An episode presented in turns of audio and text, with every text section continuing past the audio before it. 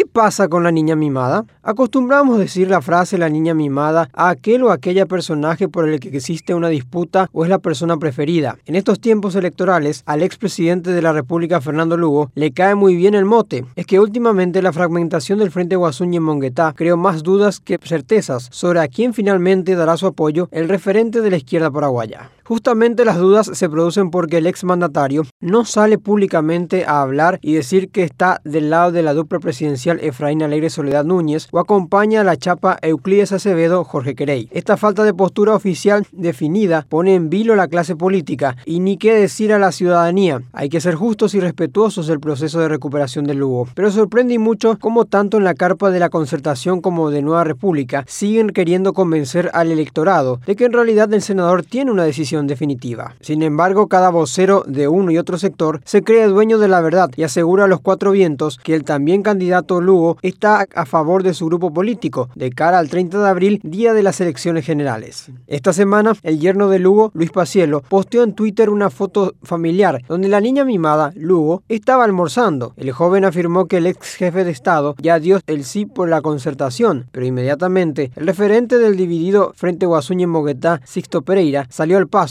y descalificó a Pacielo por dar como un hecho que su elección fue no apoyar a Euclides. ¿Qué pasó de eso que supuestamente el 30 de marzo Acevedo y Querey iban a tomar una decisión ante la cercanía del día D? Miguel Fulgencio Kencho Rodríguez afirmó hace unas semanas que estaban analizando seriamente qué hacer por todo lo que implica la campaña política de Nueva República. Lo cierto y concreto es que tanto Alegre como Acevedo necesitan del Lugo para reforzar sus respectivas campañas. Desde el 2008 que la actual opción 1 de la lista 40 es el hombre clave en la oposición. El arrastre y la imagen que dejó en muchos votantes hacen que la foto, ya sea con Efraín o Euclides, pueda conducir a más votos, tanto para el liberal o para el ex ministro de Mario Abdo. Con este panorama no es que quede mucha tela por cortar, todo lo contrario. Así que estas cuatro semanas venideras serán clave para saber si Lugo logrará o no unir a toda la oposición que busca derrotar al cartista Santiago Peña.